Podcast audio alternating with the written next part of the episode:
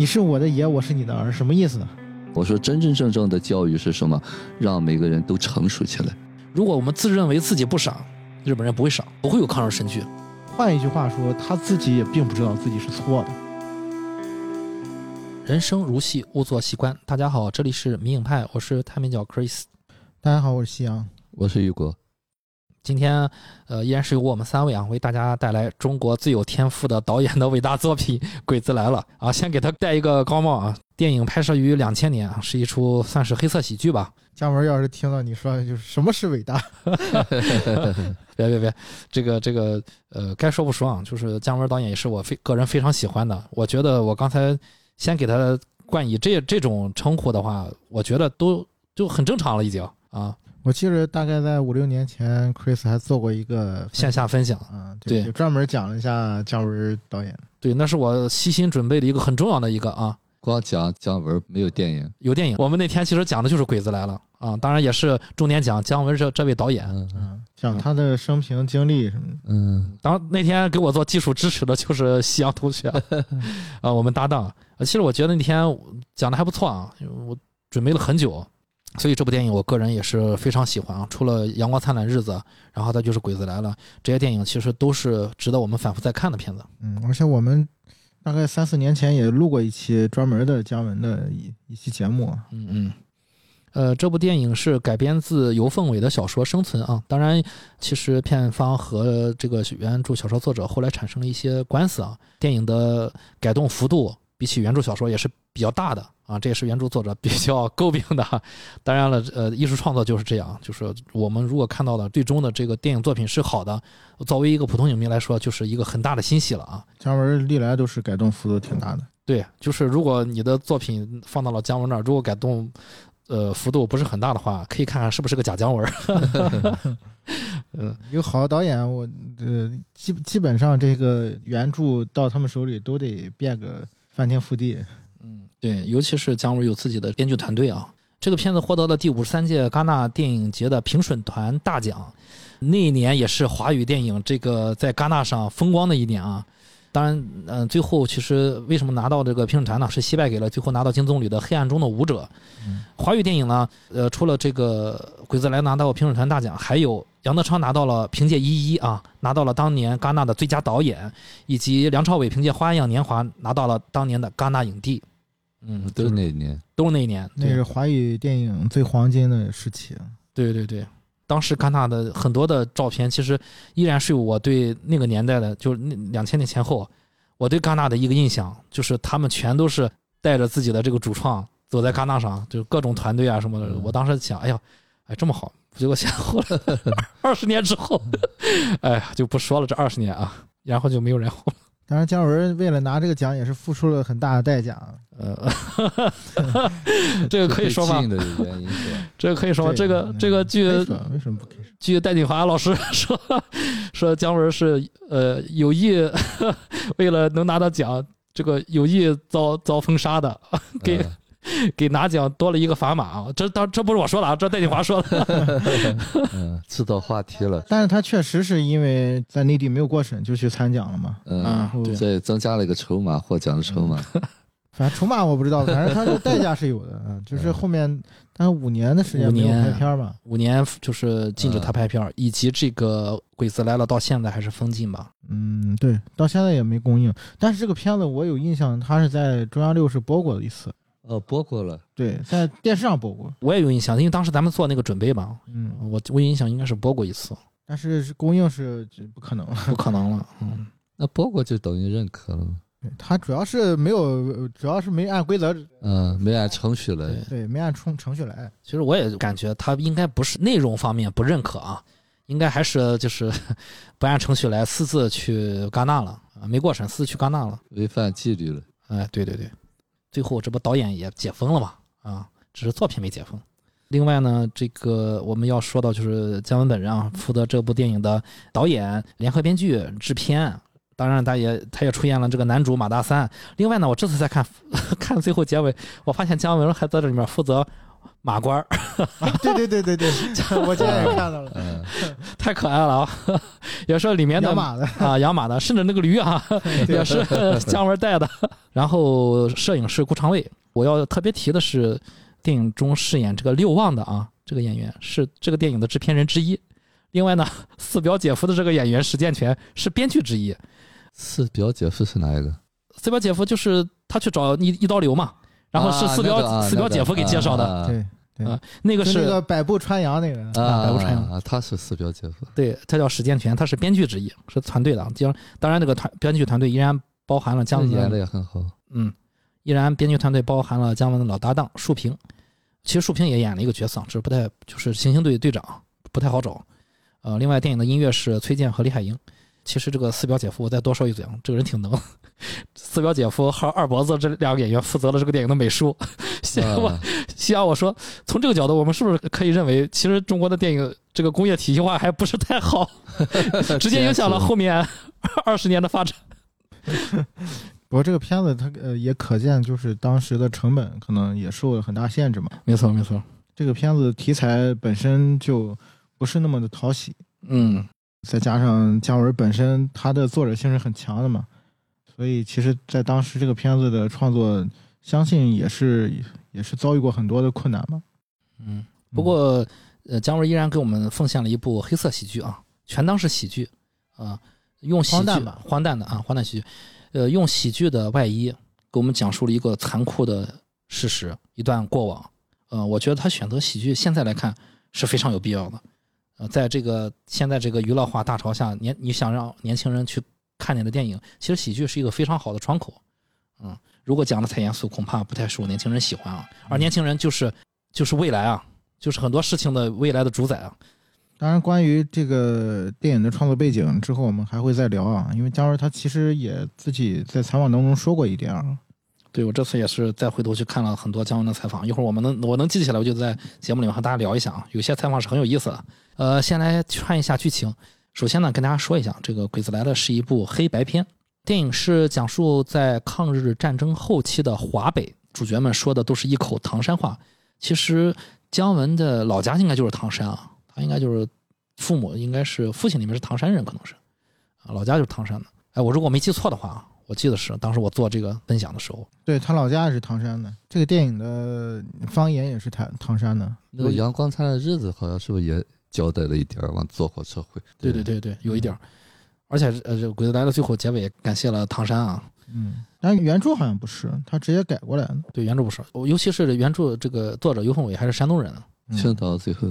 去年在我们医院，哦，是吗？就这个这个作者，最后是在青岛生活。就这个作者，呃，家是牟平好像。对对，没错没错，山东牟平，是的是的。哎，没想到于后老师知道，做协的副主席是吧？哦，是吗？嗯，啊，作家协会的。哦、对对，他后来作品还不熟。哦，原来是这样。OK，那我们继续说剧情，讲述的是在抗日战争后期的华北，在长城下日本占领的挂甲台村啊，挂甲台，我们在后面再聊这个村的名字啊，可以简单说一下。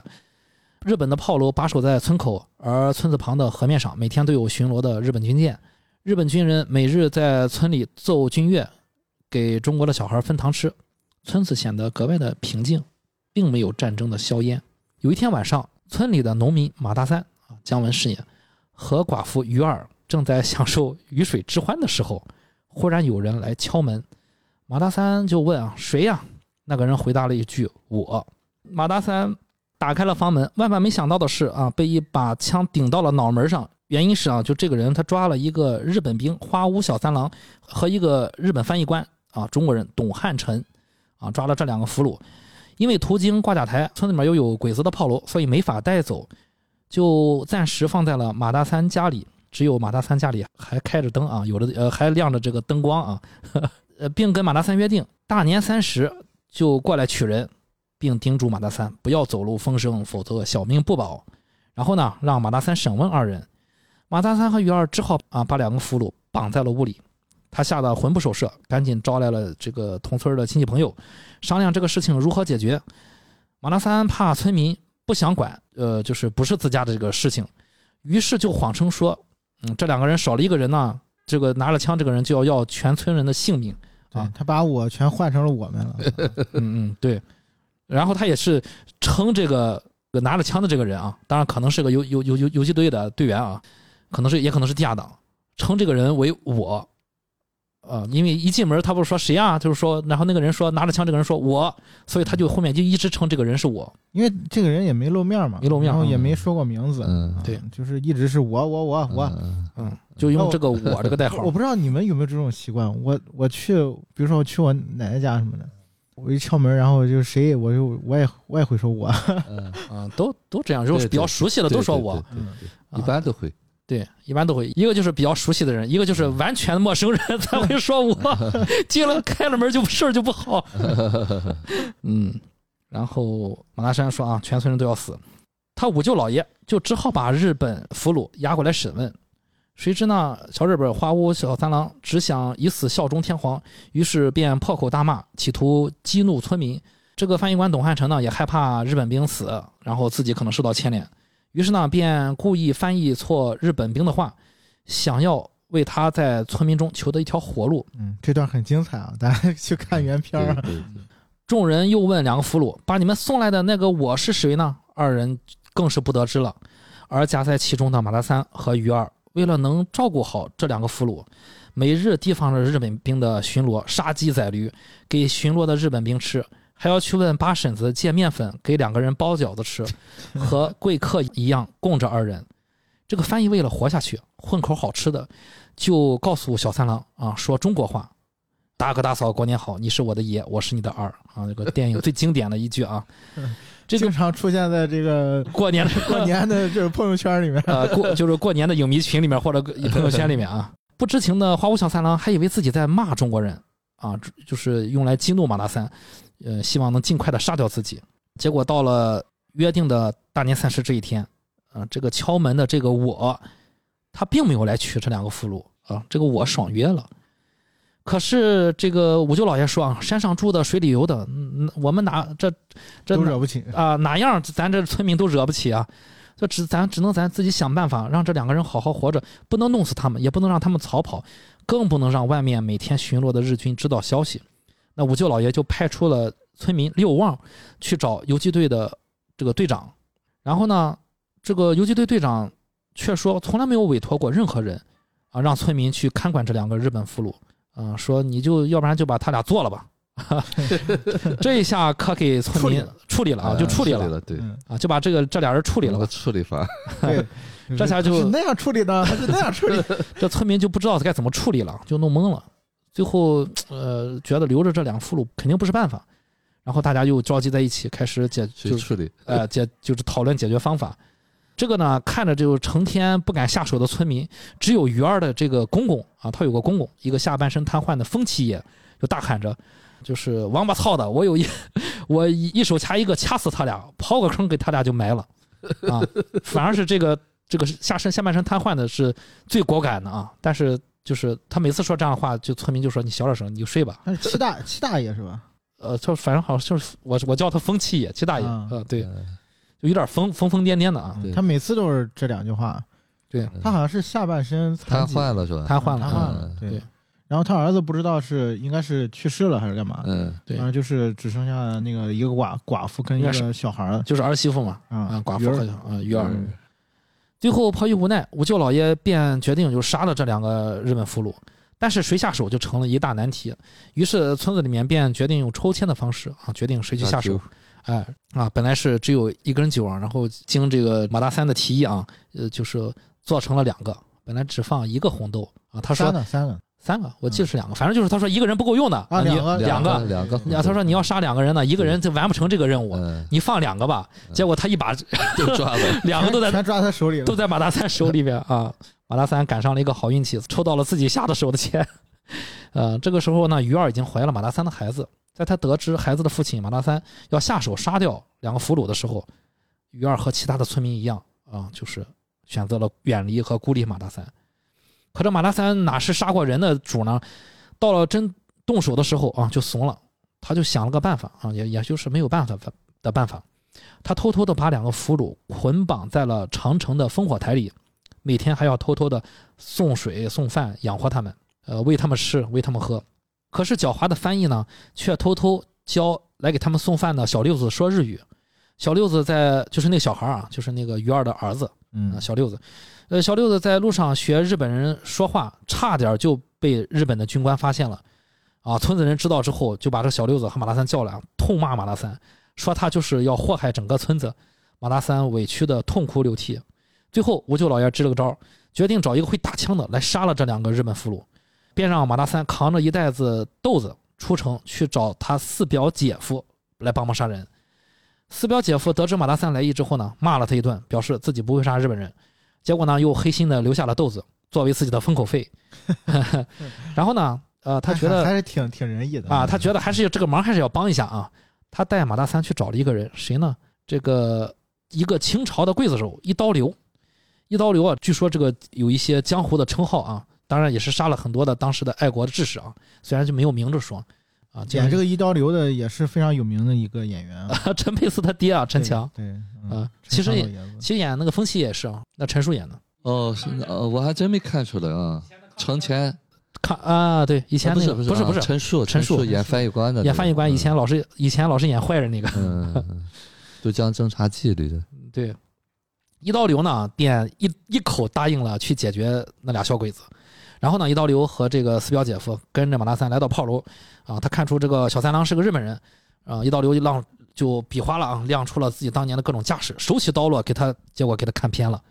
呃，于是，一刀流颜面无存，便和四表姐夫一起离开了。啊，大家看了傻眼，呃把刀都扔了，说侮辱侮辱我一世英名啊！但是想必根本就没砍伤啊，砍伤这俩那这那俩人能一点伤没有 我感觉是故意的啊。啊？那想必肯定是故意的吧？在敌占区砍，在敌占区砍日本人，嗯他一开始不知道是日本人，他去了之后发现他去了，他知道，他但所以说他去了之后也就不敢砍了啊。结果这次杀两个俘虏又没成，这个不过这次呢没死成的花屋小三郎再不像刚被俘虏的那样趾高气昂了。经过这一遭呢，他像平常人一样低三下四的求村民饶他一条狗命，不想再为日本天皇效命了，并和村民说，只要放他回去，就能给村民带来粮食啊，用粮食交换。村民听后啊，便觉得有一些道理啊。当然，主导的人就是马大三了，嗯，觉得有道理。白养了两个小鬼子，咱费了这么多粮食和精力，于是呢，就和小鬼子签了一个纸面协议，按了红手印儿，用小驴子驮着两个人回到了军营。在小三郎回到军营的同时，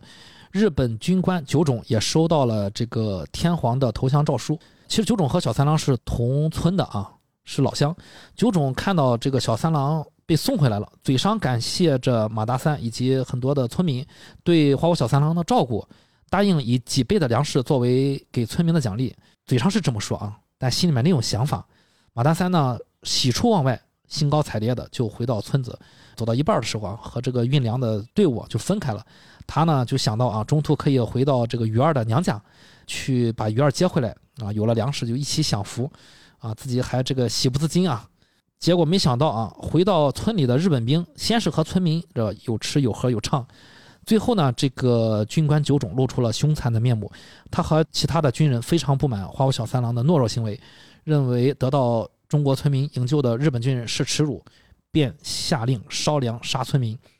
等到马萨三带着鱼儿划船回到挂甲台村的时候，村里面已经是一片火海。呃，这个日本军队屠村了啊！这段屠村其实拍的也是非常震撼啊！我第一遍看的时候真的是不忍直视，就是他没有太特别的那种血腥场面，但是拍的就是很真实吧。后来呢，日本投降之后呢，就国民党就接手了这里挂甲台啊以及城里面。然后呢，就要清除这个汉奸。当年的日本翻译官董汉臣被枪决了，而被俘虏的日本兵却受到了战俘优待啊，把他们圈到一个院子里面，相当于软禁起来啊，共吃共喝。经历磨难的马大三就像变了一个人，他为了报仇，乔装成小烟贩，混入战俘营，拿出斧头就是一顿乱砍乱杀。花屋小三郎见状抱头鼠窜，但是马大三最后还是被国民党军队抓住了。其实砍了几个人啊，砍了三个还是四个？我记得。嗯，但是就是小三郎和这个九种他没砍到。国民党军官对马大三进行公开审判，吃瓜群众们把审判现场围了个水泄不通，大家有说有笑的来看砍头。马大三因为持刀行凶，砍杀日本战俘被判死刑。最可笑的是啊，死刑是由这个老相识花屋小三郎执行。小三郎手持日本军刀，手起刀落砍下了马大三的头，被砍下的头颅在地上咕噜了几圈。电影画面此时由黑白变成彩色，阿拉三眨了眨眼，微笑的合上了眼睛。啊，电影就结束了。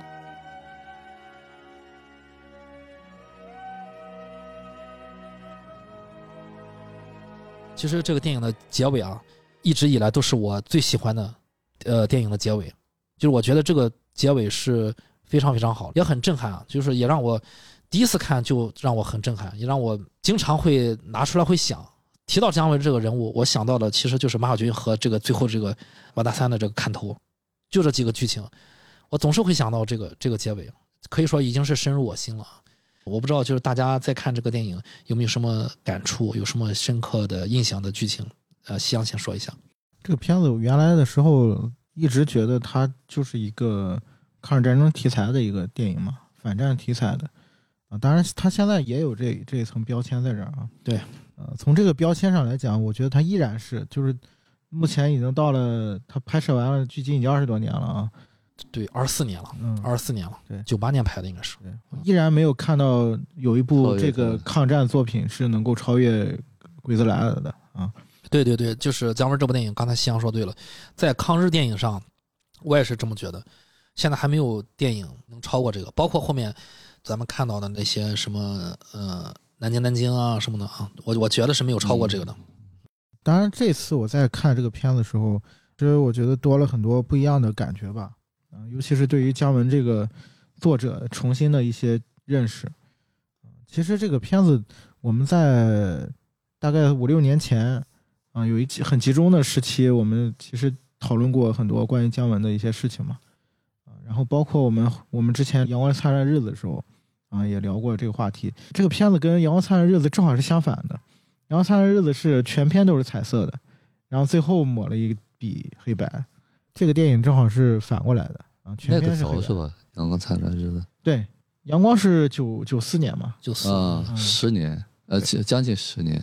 呃，也没有，他九八年拍出来，嗯，九八年拍出来，两千年送戛纳。嗯，呃，多提一嘴，呃，九八年拍出来之后，九九年还有一个伪纪录片啊啊，嗯咱们一会儿一会儿要是能提到的话，再再提一下，有也是香川照之演的啊，演的这个花屋小三郎再次回到华北啊，就是老了之后的花屋回到，是一个伪纪录片啊。大家有兴趣，其实那个很，我反而觉得伪纪录片非常重要，大家简单介绍一下吧，就是伪纪录片，就是一个、啊，它不是当当年拍的，它是九九年过头来，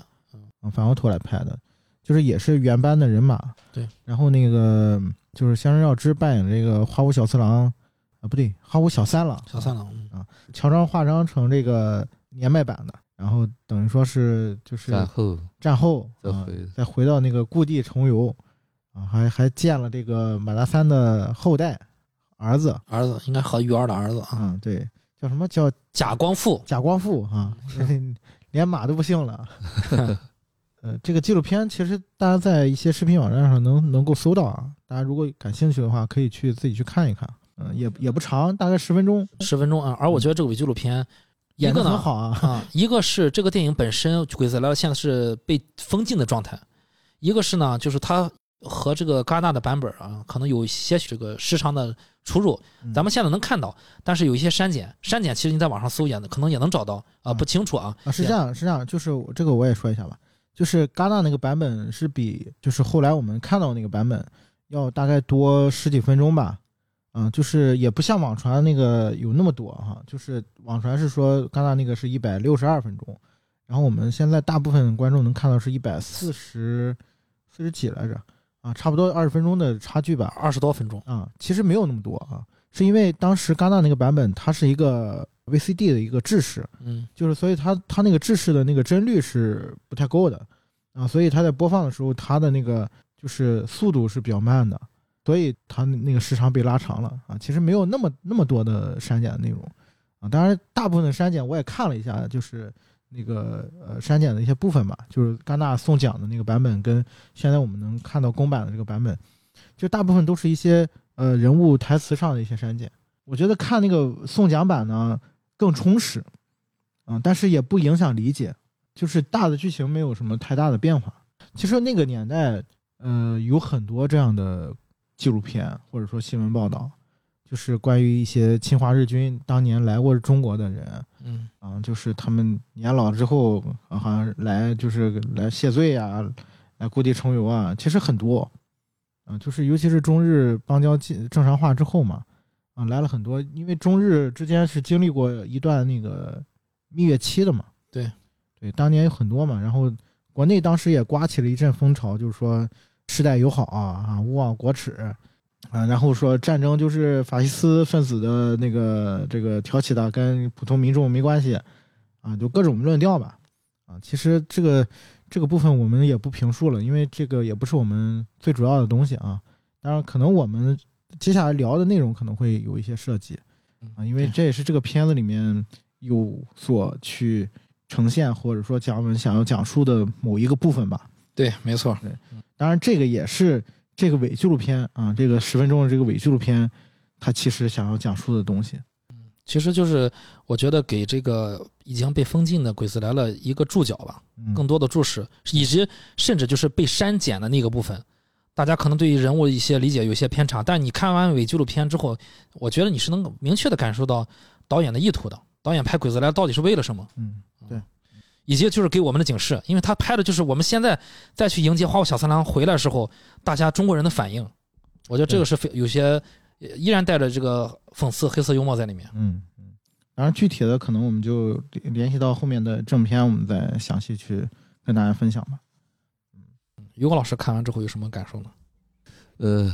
因为我看的时候可能当时也挺早的吧。呃，因为那会儿没有片源，就看了以后，整个感觉，因为我们那个年代嘛，对这个中日战争的那些描述，完全是一个颠覆的一个拍法，啊，就是这个姜文当时的感觉，就是人能拍出这样的电影，就很很震惊吧，嗯，啊，就当时就觉得是姜文拍的吗？就对这个电影太超出预期了，啊，包括你说最后的那一那个镜头。那个死亡，其实它前头是有铺垫的，在说一刀流的时候解释过这个滚九滚九滚九圈眨三眼，然后含笑九泉。对对对对，其实这是很高级的一个设置啊，就是说这个结尾真的就看出那个导演的这个自己的那种水准，对这个人生对人性的理解的这个程度，而且呢，这个大的反转啊，一开始把中国这个奴性表达的。当这个真正看到这个日本的这种，呃，残暴残暴以后啊，就是马大三这种，就从那个原来的那种性格，最后暴露出那种最后的对反抗的那种，啊，我觉得那个电影是非常好的。当时因为看那个版本太不清楚了，但是大体内容是看到的，就感觉因为那会儿看的那电影也少嘛，嗯啊，觉得这个电影就像，就感觉像纪录片一样。对对啊，那些演员农民演的就太好了，包括姜文演的也很好啊，而且他是黑黑白片儿啊，对对黑白片儿，有有那种当年看那种黑白电影的感觉，对，就像好像是老电影一样。所以说现在再看呢，可能看的更细一些吧，但是主要的内容是没有忘记的，就是当初的，就这个印象太深了，虽然看了一遍，所以这是我我一直在说，说姜文。是一个奇才吧，就是这个人，他不光是就是构思上啊，包括看有人解释，就是他和那个当初那个生存的一个区别嘛，就是当时他那个背景生存主要是讲的饥荒嘛，啊，就村饿的不行了，但是他把这段略了去了，对对对对对对，要不然他不能养他半年。原著里面是有这个就是饿死人的一些情节，对对，他可能那个是个重点。但是姜文改编的这个东西，其实是更大背景的。我觉得哈，虽然我没看过原著吧，啊，但是呢，他的这个视角可能会把那个原著的那个东西提升了一段吧。这也是姜文的功力所在吧。啊，我很喜欢这个片子，尤其是姜文拍了这个抗日战争的事情，一直到今天，他在里面拍的一些国民吧，啊，中国人，在当今社会，我们依然能看见。啊，我不是贬低什么，这个其实很正常，啊，只是就是大家知不知道自己是谁啊？我引出我今天想要跟大家探讨的，就是先引出我这个人啊，就是就所谓的拿着枪顶着这个将这个这个马大三额头的啊，这个人先出来这个我我是谁？先聊聊这我，我是对 梦幻联联联动到成龙。我们先聊从我这个人开始啊。当时有这么一段剧情，马大三跟村民说，就村民说你是不是看到他了？嗯，后来甚至诬陷他说你是不是和他一伙儿的？你收好处了？嗯马大三说，呃，当时我在屋里面，黑灯拉瞎火的，然后人家又拿着个枪，我就闭着眼，就是不敢睁眼看这个我，就这个这个外面这个人。我现在在看这个电影，我我突然感觉，哎，好像他这个不敢一上来这个电影就是，他不让他睁眼，啊不让他睁眼，对，再往前，其实你看啊，再往前两个人在他和鱼儿在那忙活，嗯，鱼水之欢的时候。嗯，然后呢，鱼儿说你关灯，他拿 那个油灯。嘛，他说你关灯，然后然后那个呃看看。对，然后假如说说就我我看看，他就把那个灯那个油灯拧拧大，然后鱼儿说你关灯，就来回两个人拉扯拉扯拉扯，鱼儿要是真要把灯关上的吧。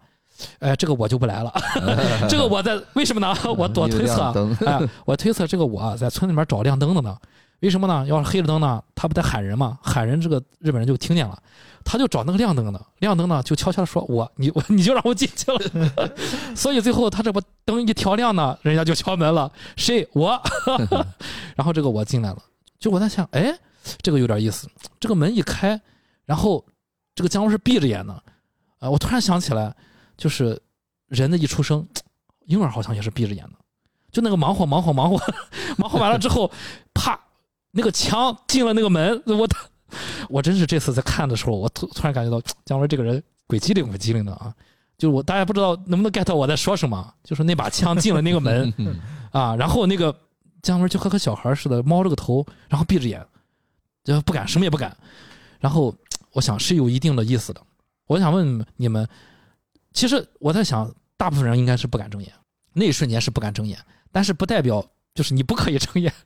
你难道不好奇这个人是谁吗？啊、但是他就是一点都不敢睁眼，就为什么？就是在那个时候，他完全不敢睁眼。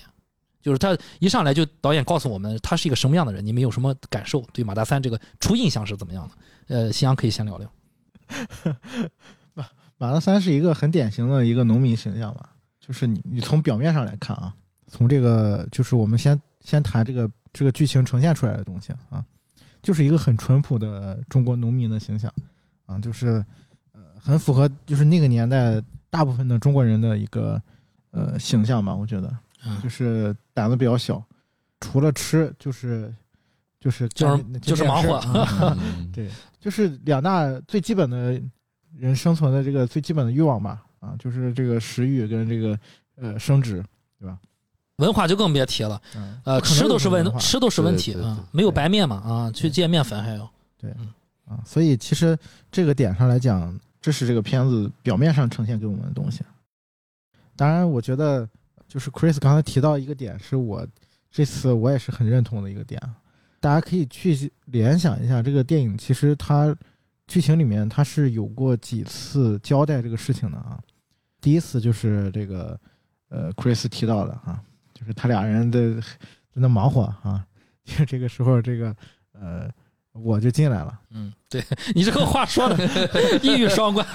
没错，就是我就进来了。嗯然后第二次是什么时候呢？第二次那个我还进来过一次嗯啊，就是那个他他不是问那个八婶子借那个白面嘛，呃，就是然后他跟那个鱼儿在在那儿包饺子，包着包着他这个马大三就不太老实啊，嗯就是乱摸，啊对，啊这个这个时候就是他这个马大三这不老实的时候，哎，突然又有人敲门，然后马大三问谁？我。嗯，对就是这个马大三说：“你能不能别说别再用这个‘我’这个词儿？就是听着这个我都心肝儿就颤了啊！结果开门进来是那个谁，那个那个舅老爷五舅老爷啊，五舅老爷啊，五舅老爷是过来看看这个，呃，这两个人怎么样的啊？所以说这个剧情它是有衔接的啊。然后还有一个非常重要的一个点啊，就是他们后面就是那两个人不是最后马大山没有杀嘛，然后是把他们两个人关在那个烽火台里面，然后被发现了之后，呃，他们不是说就是你你就是那村民就翻脸了嘛，就是你你你这这这事儿你就是你得干，那个鱼儿就旁边就生气了啊，就说那你你就是这个时候想起我们这个马大三来了，当时怎么这个一说一说他杀人了都跑了。然后这个时候，鱼说了一句非常重要的台词，他说我这肚子里的孩子，就是那天晚上，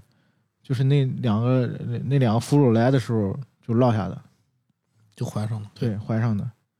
就是为什么？大家可以去想，就是这个这个这个后面我们可以肯定会深入去聊啊。但是我觉得就是给大家一个思考的时间，大家也可以去想一想，就为什么就是姜文会设置一个这样的一个剧情在这儿？表面看起来好像就是跟这个事儿没什么关系啊，就是很云淡风轻的一句一句词，但是这句台词一定是经过精心的设计的啊！就为什么鱼儿会会在那个在那个时候说？那个孩子是那天晚上撂下的，就这个是很重要很重要一个信息。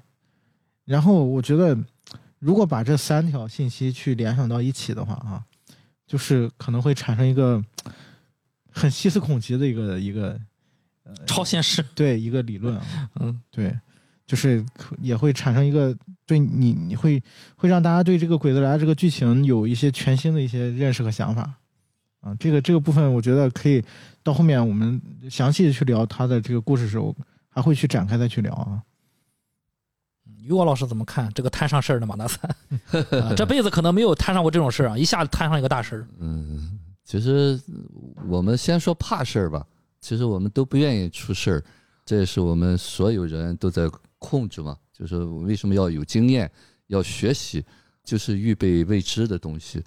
但是这个未知呢，永远是不可能你学到的，这是所有人的共性吧？呃，包括刚才我们在前面就在说敲门会不会说我哈？呃，我也在想啊，为什么会说我呢？就是说我的时候呢，那一定是熟悉的人，对你听的我这个声音，你会辨识到我是谁，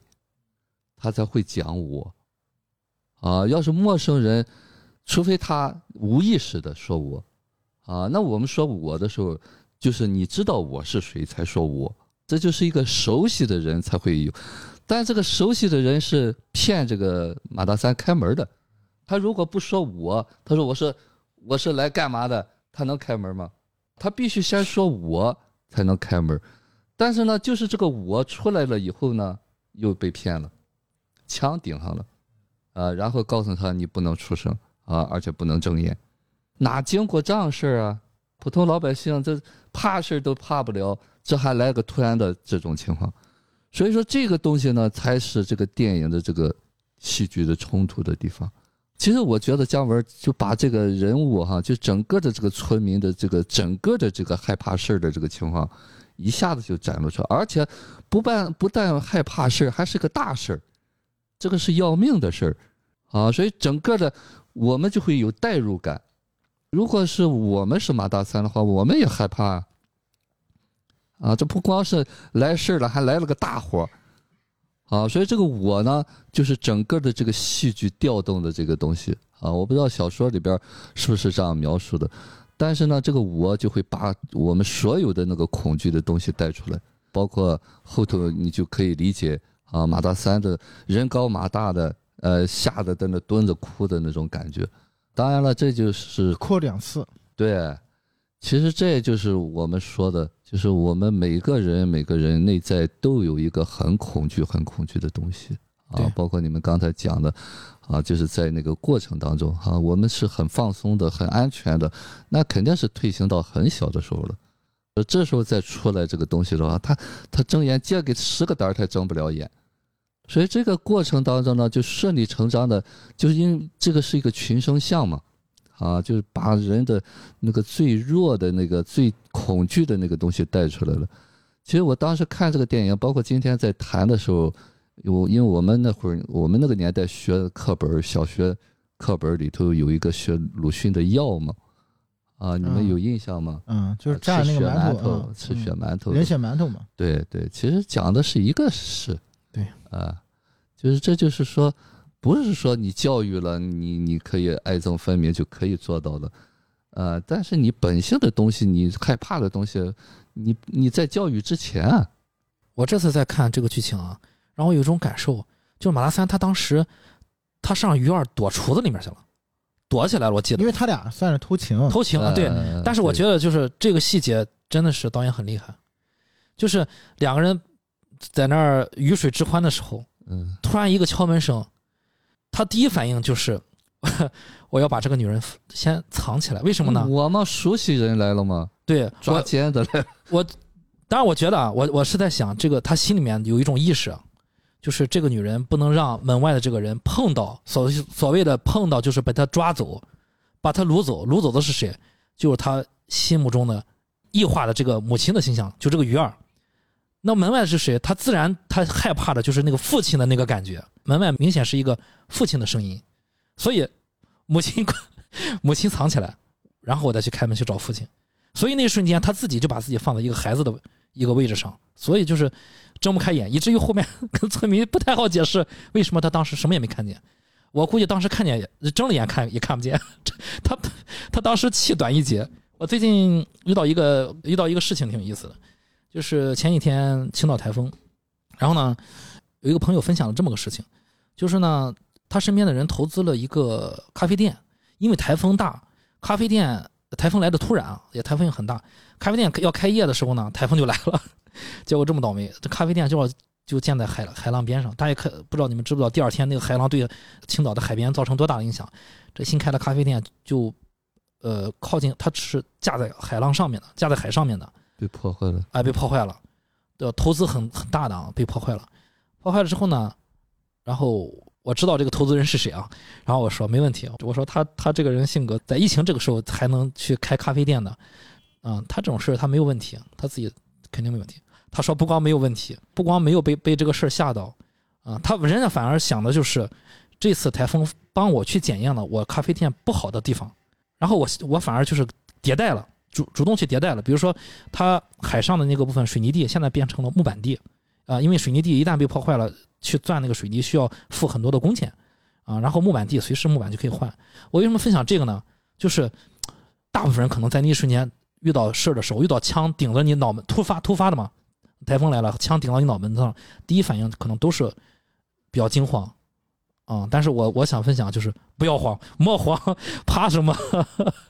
有啥可怕的，对不对？嗯，我分享这个事儿，因为这最近这个事儿挺有意思的。嗯，马上就，呃，今今天重新开业，今天再开业嗯嗯，这才几天呢，人家就重新开业了。不可能，你怕你过不了日子嗯啊、你可以有反应，嗯、这个反应是一个直接的，呃，迅速的反应。但是呢，你如果老是停留在这儿，你会想想后怕，那就是你的事情了。嗯，对。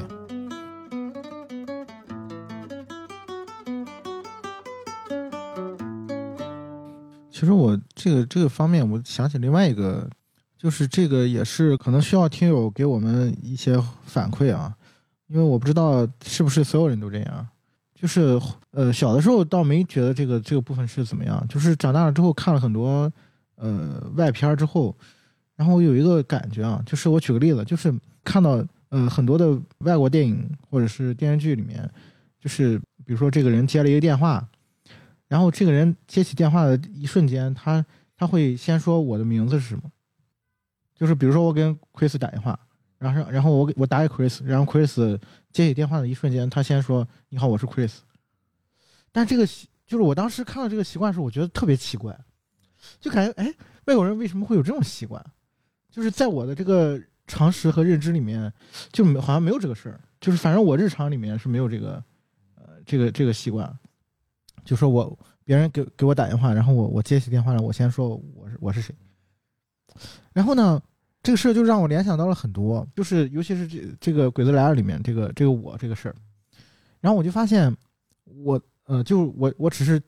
说我自己啊，我就发现我并不是说就是去呃去我呃家里人的呃地方，然后我才会就是敲门的时候，呃谁呀、我，我有时候去别人家。好像我也就是也会说我，或者说尽量不去说说谁的时候，就是尽量避免这个状况出现，就是好像要自报家门。OK OK，然后这个事儿我就在联想啊，就是首先这个事情是不是一个个例，是不是就我是这样啊、如果说是一个个例呢，那就不谈了，那肯定是跟我自己有关系。那如果这个事儿它不是一个个例，就是很多人会这样的话，那我们就要想。那背后是不是有更深层次的集体无意识的部分存在？啊，就是是不是是什么让我们好像对于自我的认识，或者说去羞于去承认就是我的嗯。名字，或者说羞于去认识，就是把我想要表露出来，啊，这是我就是在思考的一个问题啊，就这个这是可能是这个片子延伸出来的一个一个话题啊，啊，因为这个点我并不确定是不是就是很多人是这样啊，所以只是跟大家提出一个问题吧，啊，一个想法，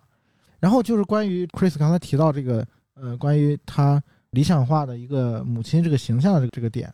啊，其实我是非常非常认同的。就是这个片子里面，就是刚才我也提到了很多这个，就是马达三他呃一些行为上的一些细节啊，包括台词上面他所说的那个点啊，其实这个点是姜文一以贯之想要表达的东西啊，就是关于就是如果按照精神分析来呃来讲的话，它其实就是一个俄狄浦斯情节嘛。当然，这个东西是我们节目的老生常谈的东西啊，大家可能会觉得是不是过度解读了？但是其实这个东西就是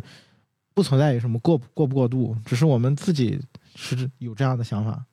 啊，就是呃，导演他怎么想，姜文自己是不会承认的，对吧？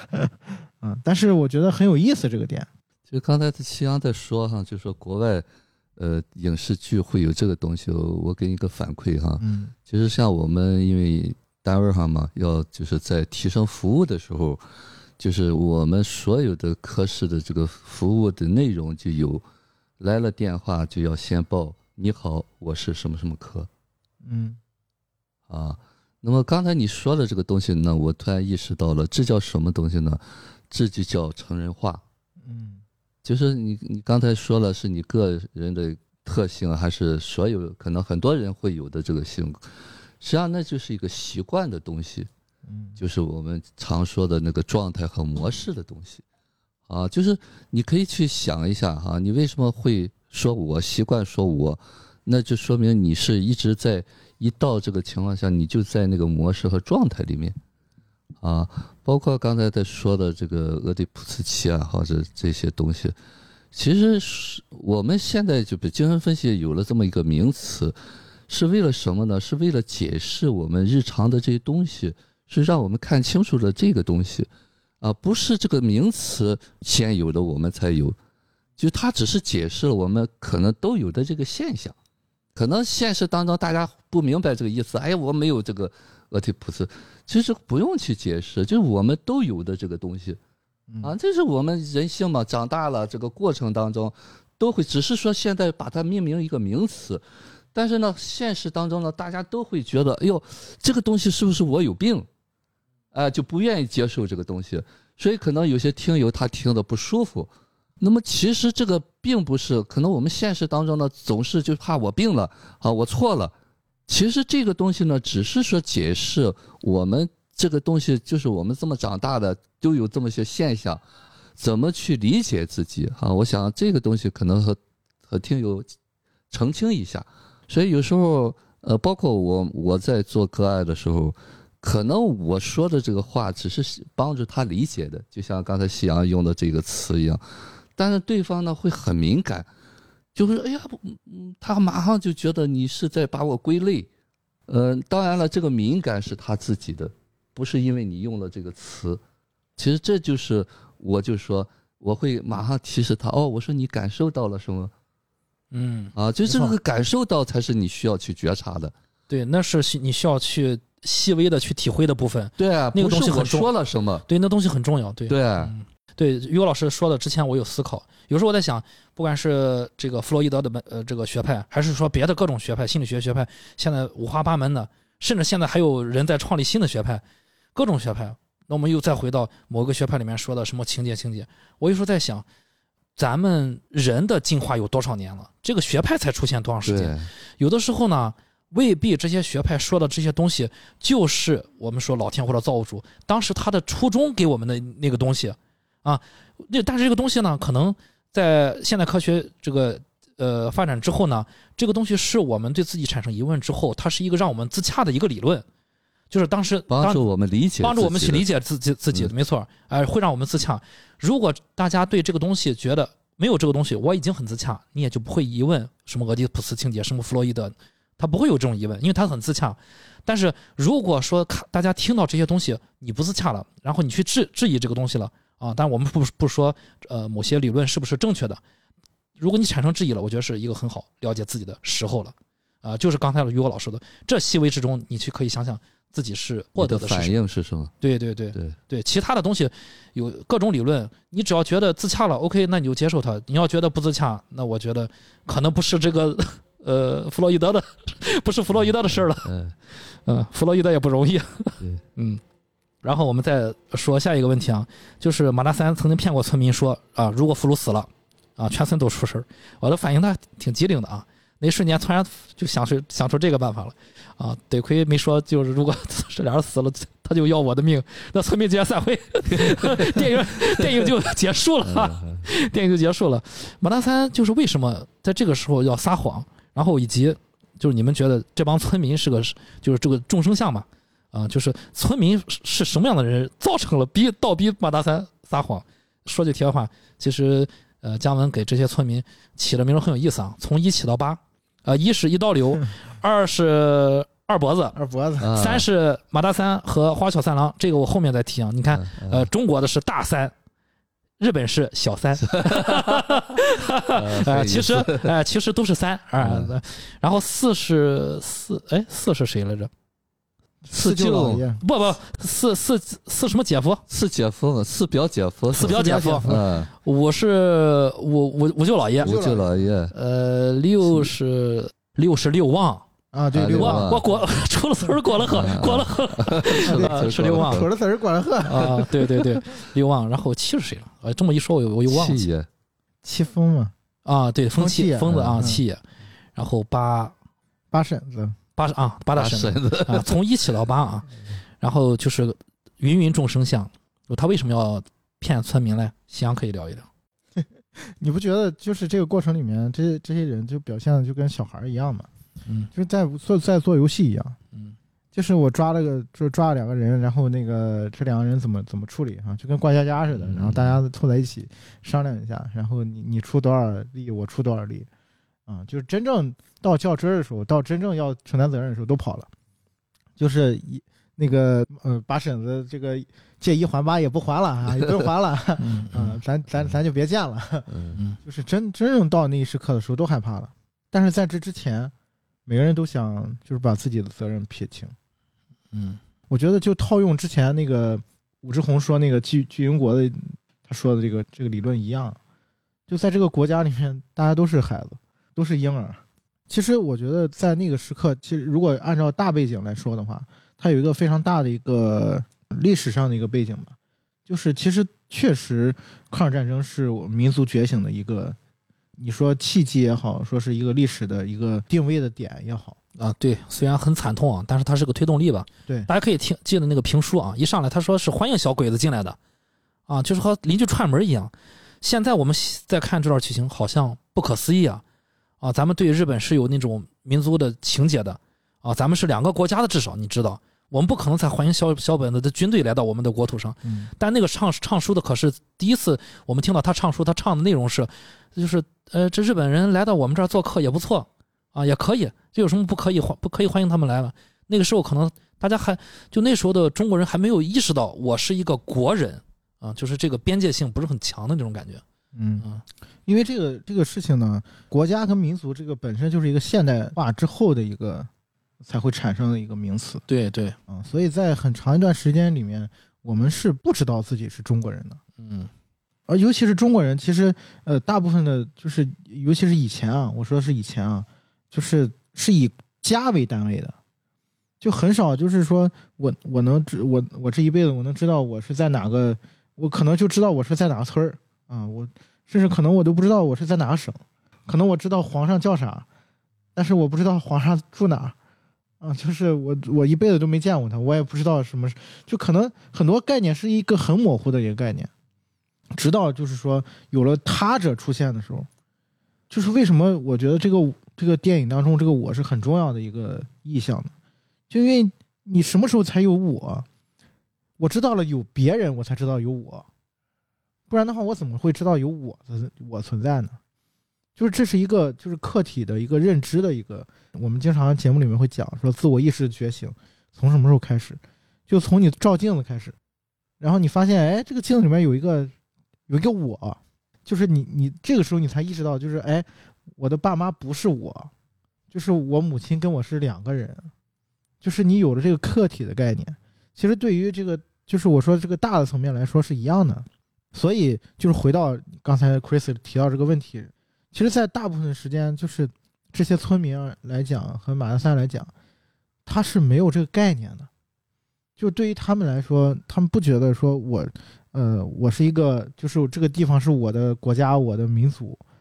啊，就是我我要为了这个我的国家，我的民族去呃抵御外来者。可能对于他们来讲，说句不好听的，就是呃，一个日本人跟。就是从外省来的一个军阀没什么区别，嗯，尤其是抗日战争的结束快要结束了嘛，那时候，他们依然就觉得这个，嗯，日本的这个炮楼在村口一点问题没有。你看那个八大婶子说，我 坐的正，行的直，行的行的行的端正，我啥都不怕，啊，他还没有这个意识，就到底这个日本人，或者说再往远处说，这个战争到底是什么，啊，他要面临的是什么，没有这个意识，嗯。当然，我觉得这个片子它高明就高明在这儿，嗯，就是它通过这一百多分钟的一个时间，其实是让所有的人，啊，就是让马大三和所有的村民，然后包括在电视机荧幕之前的所有的观众，慢慢的有了这个意识，就是我是谁，就这个是我觉得这个这个电影非常非常精妙的一个地方，然后也是其实这个，刚 Chris 说就是这些。马德三跟村民为什么他们会处在这样一个呃，就是呃一一上来先拉个垫背的什么？因为他不觉得这个是一个问题，就是对于他们那个个体来讲，就是那个时刻讲的就是最基本的，我就是要吃饭，我要吃饱，我要活着，就这么简单，剩下的事情跟我无关。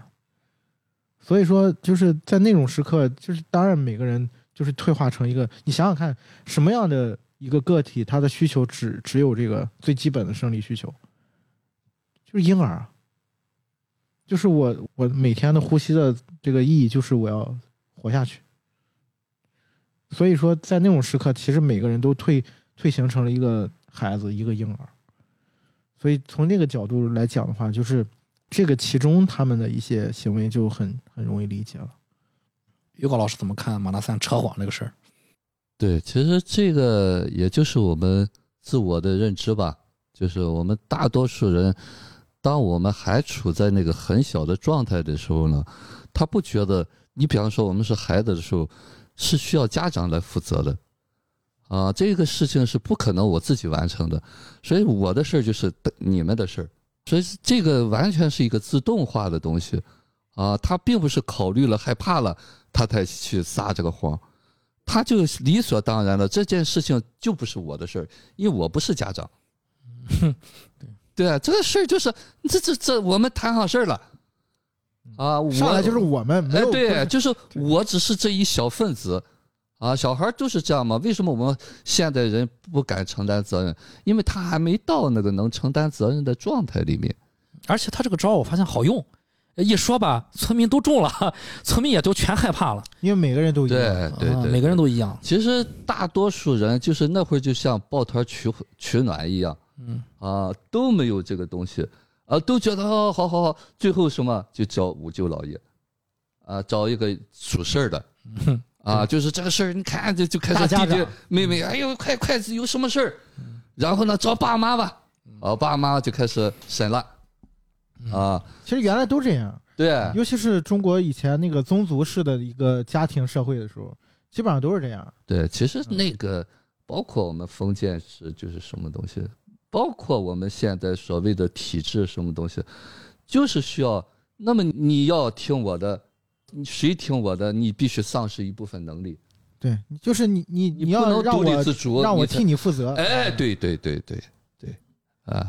所以说我们要清楚了。啊，这个替你负责是某一个方面替你负责，那么你平时的吃喝拉撒尿你还得自己负责。呃，就是刚才说的，遇到国家和国家有事儿的时候，那时候国家才会有出来起作用。啊，平时你就吃你喝你的就行了。啊，但是呢，我们要真正有事儿的时候，你要成为一份子，所以我们才会有这个要什么爱国主义、集体主义教育。啊，因为你是这个虽然有一个领头的，有一个家长，大家长，哎，但是这个大家长也是保护你们的，荣辱与共的东西，所以说我们必须很清晰，但是这个清晰对老百姓来说要求有点远吧，所以说这个东西呢，就我们就要不断教育，不断教育。如果是我们人人都能够自省，真正能够成人的话，我说不需要领导了，